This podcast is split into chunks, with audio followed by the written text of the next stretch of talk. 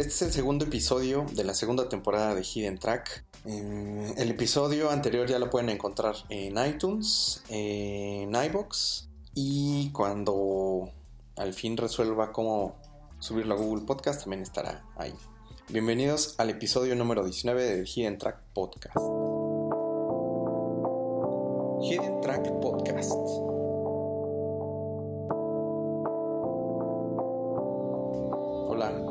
¿Cómo estás, Katushi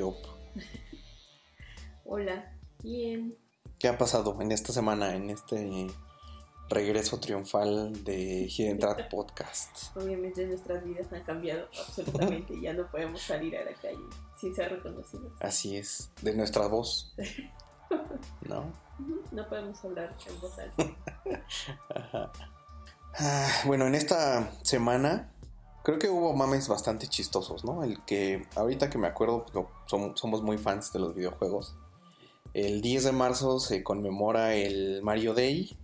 Pues no sé qué, qué videojuego de Mario Bros. crees que es tu favorito. Hay pues muchísimos. Yo ni siquiera tengo noción de cuántos, eh, cuántos videojuegos de Mario existen. Y obviamente sus spin-offs, o sea, no como la serie Mario o New Super Mario y todas estas, pero también las demás que existen de Mario RPG, de Mario Party, de Mario en, en Smash, por ejemplo. Pero, ¿cuál dirías que es tu favorito o a un, un top de tus, de tus Marios favoritos? Mm, Pues yo creo que el primer, el de. El del NES es, no. Ajá. Ese juego de Mario me gusta mucho. Mario Kart. Ay, Mario Kart. Mario Kart me gusta mucho. Y eh, Super Mario Odyssey que jugamos. Eh, también me gustó mucho. Está muy padre. Yo creo que sí, o sea, al final eh, nos delata la edad decir que el Mario, el primerito, es nuestro favorito. Yo creo que sí, creo que sí, o sea, es el videojuego que más he jugado en la vida. O sea, siempre que ha habido oportunidad de tenerlo nuevamente, o sea, con esta onda de la retrocompatibilidad y demás, eh, siempre que ha existido la posibilidad en otras consolas, en Wii U, ahora en Switch, eh, pues siempre lo compro, lo acabo. Y lo que sí es que me acuerdo que la primera vez que me salió el truco de las 100 vidas, o bueno, así se conocen, en realidad no sé si sean 100, pero me salió hasta el Wii U, o sea que hice un intento, vi tutoriales y todo, porque desde morrito esta, vivía frustrado de que no sabía cómo hacer ese truco y veía que de repente cuando iba a fiestas o cuando iba así con primos y así, me daba cuenta que mucha gente sabía hacer el truco y a mí de plano nunca me salió hasta mis 26, 27 años y ya, Ujú. o sea, sentí que triunfé en la vida. Sí, me acuerdo que pasaste muchos días tratando de hacer el truco hasta que por fin lo lograste. Sí. Pero sí, creo que estos son como los, los juegos favoritos. Bueno, y el mame que está justo en estos días que estamos grabando es el Milhouse Challenge que está súper mamón y nos dio mucha risa. De hecho, queríamos hacer el intro. Este, así, pero no nos salían los gritos chistosos. ¿No? Sí, está muy chistoso. También Además está súper random que grites en tu ventana y alguien te conteste. está bien chido. Sí, pasa mucho toda. Bueno, no sé. Creo que ya cada vez menos. Pero yo me acuerdo que de repente así sé, se ha hecho. Bueno, prepa, en la universidad, y así de, de repente alguien soltaba una referencia a los Simpson y había siempre alguien que le contestaba y le seguía el mame. Y ahorita es como eso, ¿no? Así multiplicado, que nada más así random grites al idiota de. ¿Cómo era? ¿Cómo es? es ah, porque grita Milhouse. Y que alguien te conteste, yo creo que se ha de sentir igual de padre, ¿no? Pues sí. Voy a gritar por la ventana, pero qué oso si me contesta. Si no, yo te contesto desde el otro cuarto. También el que me dio mucha risa, pero está muy manchado, la verdad, debo decir que me dio risa un par de veces y luego ya dije, no, ya esto es demasiado. Fue lo del queso, cuando le aventaban No, un no queso a un bebé. A mí se me dio mucha risa. Donde dije esto ya es demasiado es cuando vi. Vi, bueno, vi el de un señor que está en un sillón y le avientan el queso y luego su perro se lo come. Pero donde dije esto ya no, es donde se lo avientan a un gato y el gato como que se espanta y se cae. No sé, no me acuerdo si de una mesa o de un sillón. Y dije, no, esto ya. Esto es demasiado. Y ya no me dio risa, pero debo decir que al inicio sí. Y bueno, otro de los highlights de la semana fue el estreno de Captain Marvel, eh, una película que en lo personal tenía ya mucho tiempo que esperaba desde que se anunció la producción y toda esta cosa que, eh, que bueno, pues culmina justo con esta con este puente entre Avengers Infinity War y lo que va a ser Endgame eh, ya en algunas semanas más. Eh, el estreno creo que es que en mayo, ¿no? De Endgame, ajá, en abril, a fines de abril. No, ¿sí? ¿A poco? Ya estamos muy, muy cerca de, pues, de culminar esta primer etapa grande después de más de 10 años de, de abril. Ok. Pues sí, ya, o sea, estamos a cuatro semanas, cinco. Entonces está súper padre, ¿no? O sea, tenemos eh, pues más de 10 años viendo estas películas. Todo eh, empezó como muy bien con Iron Man, con, con esta saga. Después pues eh, pudimos ver cómo se desarrollaron muchísimos personajes que pues que ahora queremos mucho, ¿no? Que tenemos obviamente pues una lista muy muy grande de, de películas. Entonces eh, el viernes pasado igual este, hubo eh, pues como mucho revuelo por esta nueva película. Hubo chance de que, de que la viéramos el fin de semana y pues no sé, ¿qué piensas? ¿Cuáles son tus impresiones?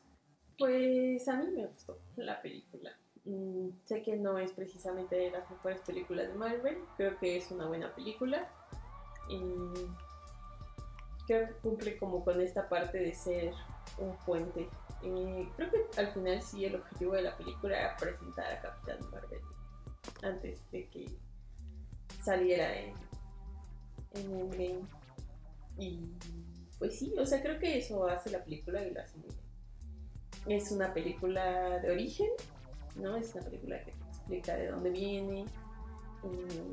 Bueno, yo siempre, creo que siempre es difícil esto de las películas de origen, aunque creo que pues hay unas mejor logradas que otras, ¿no? O sea, en este universo pues tenemos todas, básicamente, o sea, tenemos Hulk, Thor, eh, Captain America, también Guardianes de la Galaxia, Black Panther, ¿no? Que por ejemplo Black Panther que fue el año pasado, sí es una película de origen, pero justo como que en esta onda de que, en mi parecer, Captain Marvel no es de las mejores. Creo que no es de mi top así 5 de mejores películas. Pero creo que está bien, o sea, creo que cumple. Eh, hay dos, tres cosas que no me gustaron. Creo que el inicio de la película es muy lento, en el sentido de que no sucede nada, ¿no? O sea, te están contando básicamente cómo es que, que Carol Danvers, eh, pues básicamente es ahora parte de una raza alienígena que está en lucha con otra raza alienígena. Y bueno, creo que en esta primer parte que yo eh, pienso que es como un prólogo hasta que llega a la Tierra, eh, creo que se me hace lo más flojo de toda la película. Eh, ya al llegar acá y obviamente pues por toda la historia que ya se ha desarrollado en estos años con Nick Fury y con el agente Coulson, pues justo hay una empatía, ¿no? Mayor, o sea, ya al ver a gente que has visto pues por muchos años, eh, creo que ayudó mucho justo a que se empezara a sentir como en verdad una película ya totalmente ligada a las demás películas de Marvel. Eh, una de las cosas que creo que falla mucho eh, en la película, si no es que digamos que en cuestión técnica es lo único que yo sí le reprocho, es el maquillaje o los efectos o no sé qué sea de la raza de los estos güeyes, ¿cómo se llaman? Los Screws. ¿No sientes que ese verde raro estaba medio pinche? sí, un poco. Lo tenían Como que no le echaron tantas ganas. Digo, al final siempre nos toca ver extraterrestres antropomorfizados porque si no, no podríamos como hacer esa conexión con ellos. Pero sí creo que fue necesario. O sea, sí o sea, no tienen como nada que los haga particular más que el hecho de que están Sí, los sentí como muy genéricos. Y en ese sentido de cómo está más o menos, digamos, como, como que se desarrolla en una... Yo pensaría que, que esta película debería estar más ligada a las ondas que tiene Guardianes de la Galaxia por esta cosa del espacio, de las razas distintas y todo esto. Al final el trabajo que tiene detrás tanto en efectos como en maquillaje, Guardianes de la Galaxia creo que está pues, muy por encima, ¿no? Incluso también hasta cuando sale... Ah, sí, bueno, una cosa que no les dijimos. Seguramente vamos a dar bastantes spoilers, entonces yo creo que si no han visto todavía la película es todavía momento para, para ponerle pausa a este episodio y a lo mejor después retomar porque creo que sí se nos van a salir dos, tres. Eh, justo estaba a nada de decir este uno de los un, un, spoiler, ¿no? Porque no hemos visto estas cosas en trailers. Pero bueno, ya están avisados. Cuando sale Ronan, creo que también o sea, justo hasta él, que ya lo habíamos visto en Guardianes de la Galaxia, que fue de hecho el villano principal en la primera película, a este Ronan sí sentí una diferencia también, incluso en esta cuestión de que el maquillaje tampoco está tan bien, o no sé si ya era una cosa más bien que yo, o sea, como que cuando vi que estos aliens, los Skrulls, estaban así de feos, ya como que dije esta mamada que... Y entonces ya generalicé, pero no sé, yo sentí también ahí que no no tenía tanto trabajo ese personaje. Creo que ese es mi gran problema con la película. Y ya, de ahí en más, o sea, de ahí en adelante yo veo que la película está, pues no es, no es ni la peor ni la mejor, ¿no? O sea, creo que tiene cosas bastante padres.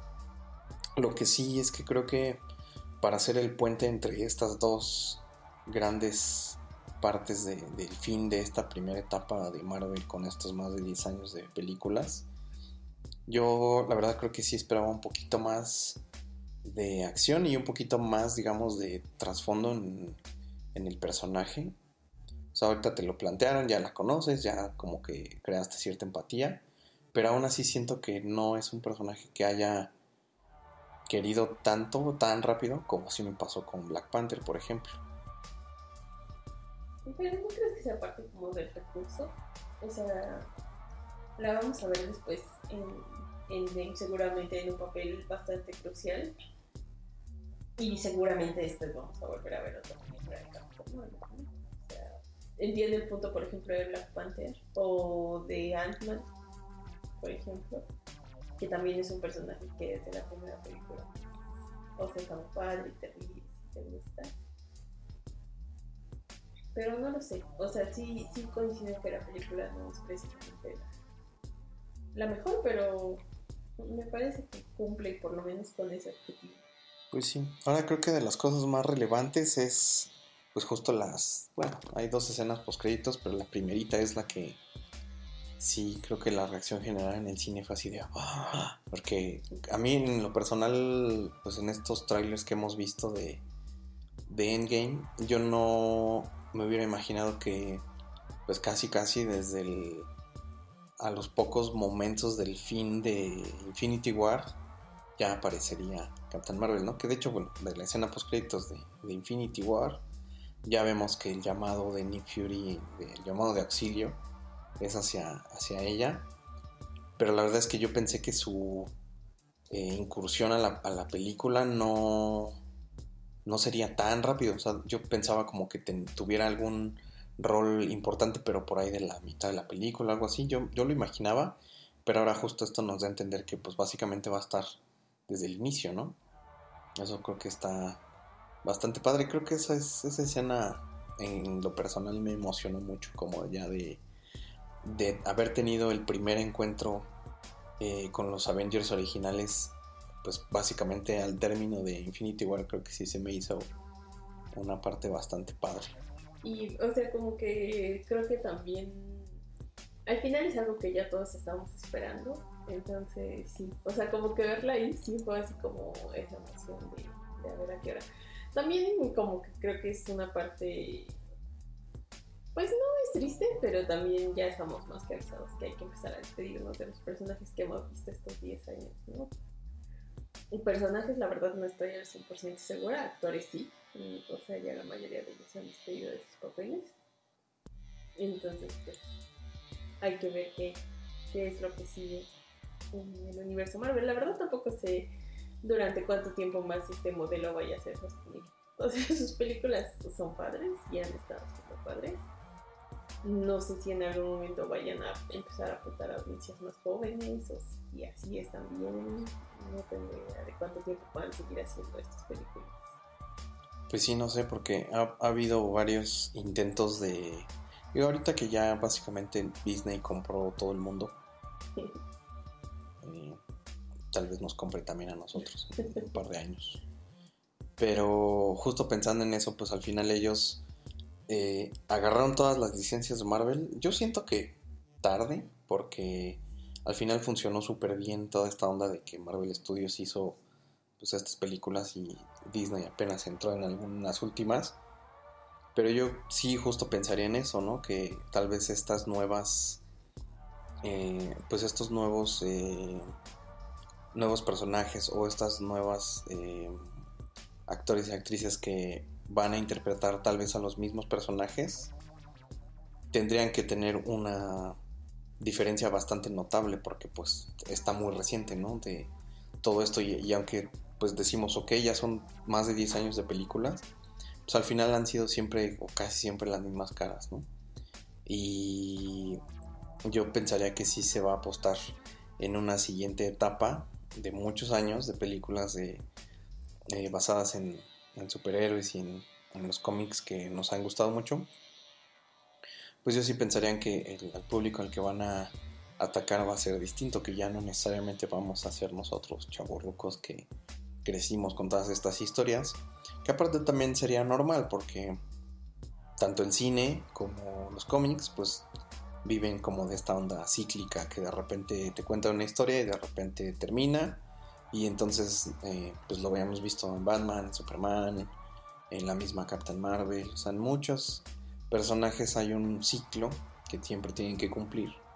Y cuando se termina pues hay alguien más que toma esa posición, ese mismo rol del mismo personaje, pero ahora pues con una historia totalmente distinta, en el sentido de pues de que la familia, amigos, este, hasta villanos también pues son distintos y que no necesariamente nos tienen que gustar, ¿no? Ya ahí tenemos los ejemplos claros de tanto los cómics de, por ejemplo, de Spider-Man, de Amazing Spider-Man, de Ultimate Spider-Man y toda esta onda de Spider-Verse que se ha desarrollado en muchísimos años de historias de del hombre araña que ya no necesariamente son Peter Parker, mismo caso con Batman, ¿no? que no necesariamente es Bruce Wayne, o con Robin, o sea, al final creo que eso va a pasar.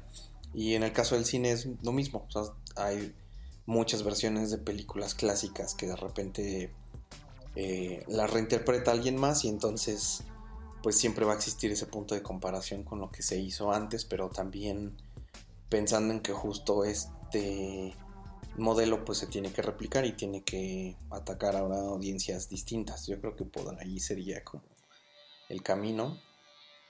Y bueno, al final pues está padre, está padre que haya una, una evolución y que haya pues algo pues, nuevo, ¿no?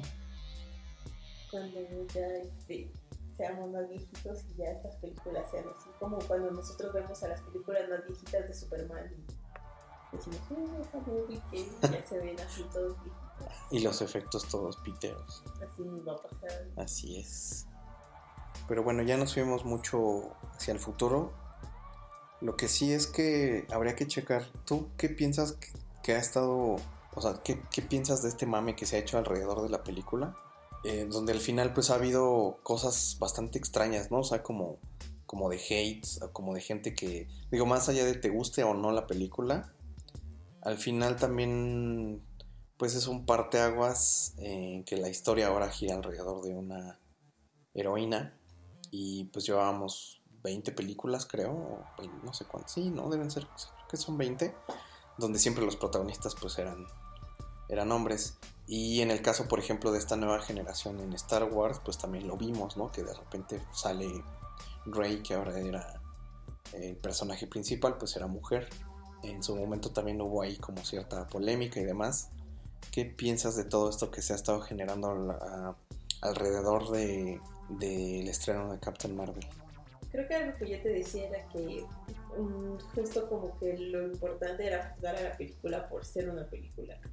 Y creo que, o sea, Brie Larson, por ejemplo, en parte de lo que yo te platicaba de eh, todo el odio que se había generado en Rotten Tomatoes y que inclusive tuvieron que bajar eh, críticas y así. Todo eso sucedió antes de la película.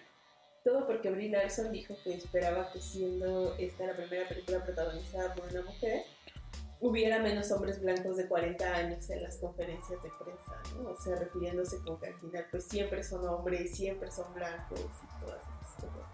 Entonces, eh, o sea, como que para mí sí es una onda como de, bueno, ¿a ti en qué te afecta que la protagonista ahora sea una mujer? ¿No?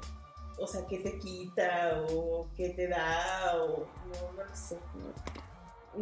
Y apenas ayer, por ejemplo, veíamos en un sitio web, en una reseña que le hicieron, en donde decía que la película estaba llena de propaganda masculina y que había, hacía quedar a los hombres como tontos, que siempre como que estaba mostrando el lado femenino de las cosas, e incluso había una parte en la que decía que hasta Nick Fury aparece lavando platos, ¿no? O sea, como si fuera así una catástrofe. Entonces, como que sí me sacaba un poco de onda, como en serio eso, o sea, ¿te parece una mala película? Pa. ¿Te parece una buena película? Pa. Pero pues, ¿qué da que sea mujer?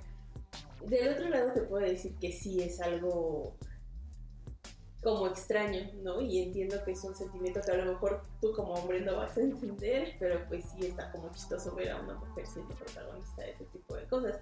Te lo decía, por ejemplo, ahora que vimos Russian Doll, ¿no? O sea, que estaba padre ver a una protagonista que fuera ingeniera de software, porque regularmente no vemos ese tipo de roles protagonizados por mujeres, ¿no? Y era una morra que era ingeniera de software, que es ebria, que se acuesta con quien quiere y son roles que a lo mejor no estamos acostumbrados a ver interpretados por mujeres. Entonces, lo mismo pasa, por ejemplo, cuando ves Wonder Woman, ¿no? O sea, no necesariamente es la mejor película del mundo, pero pues está padre que haya una superheroína que, que sea mujer, ¿no? Pero como que sí no entiendo el odio de los hombres. O sea, como. No, sé si tú lo entiendes. Pues no, de hecho, creo que hasta que tú me dijiste eso de que había hate y todo por solo por el hecho ese de de que es extraño que una mujer protagonice la película, no había prestado atención. Creo que más justo en lo que decías, yo pues, pensaba en la película como una película de Marvel que me emocionaba mucho, independientemente de que sea hombre mujer o que fuera algo que no habíamos visto antes en, en las películas de Marvel. Entonces sí se me hizo extraño. Ahora también se me hace más ridículo justo este tipo de comentarios de de que por qué Nick Fury está lavando trastes en, una escena o esas cosas, pues sí, justo como que se me hacen muy tontas todavía. O sea, no puedo creer que estemos ya en el 2019 y, haya gente que piensa de esa manera. Y, o sea, que le presta atención tan solo el hecho de, de que exista, o sea, de que eso sea tema, se me hace muy tonto. Pues sí, pero es algo que se vive y bueno, en general creo que la película pues vale la pena verla tampoco hay que ir como con todas las expectativas del mundo, ¿no? También depende mucho, o sea, es una película de Marvel, ¿no? O sea, no vamos a decir que es así. Digo, aunque ya nominaron a la Pantera los ¿no? Pero... O sea, no es una película de la que vas buscando la historia más profunda del mundo, aunque hay superhéroes que sí tienen historias súper profundas como Ant-Man, ¿no? Sí. Entonces, pues sí, vayan a ver. Sí, está padre, creo que vale la pena. Creo que justo ya, o sea, estamos a nada de, de Endgame y creo que es una película que sí, o sea, ya lo decíamos, creo que sí es un muy buen puente y creo que en lugar de calmar las ansias, pues se incrementan por ahora ya conocer el desenlace de esta historia y pues de toda esta etapa de muchos años de, de ver a todos estos personajes desarrollarse a lo largo de los años. Y bueno, seguramente pues vamos a hacer también un episodio completo de, Endgame, ¿no? Supongo que cuando la veamos. Espero que sí podamos ir a, a función de estreno. Aunque yo creo que voy a pedir el día de después de descanso porque no. A mi edad eso de desvelarse no, ya no. Ya no, funciona. Sí, es cierto. Aparte es un combo breaker de Miles Kane y The Hypes y The Arctic Monkeys. Va a estar muy padre. ¿Cuándo es? ¿De marzo? Yo pensé que era en abril. En abril tenemos a Graham Coxon. La primera vez que va a venir como solista. Creo que eso también me emociona mucho. Mm, pero bueno, pues ya, hasta aquí llegamos en este segundo episodio. Eh, pues muchas gracias por escuchar. Este, pueden seguir en mis redes sociales como arroba mgrevolver en Instagram y en Twitter. Y Nos vemos la próxima semana.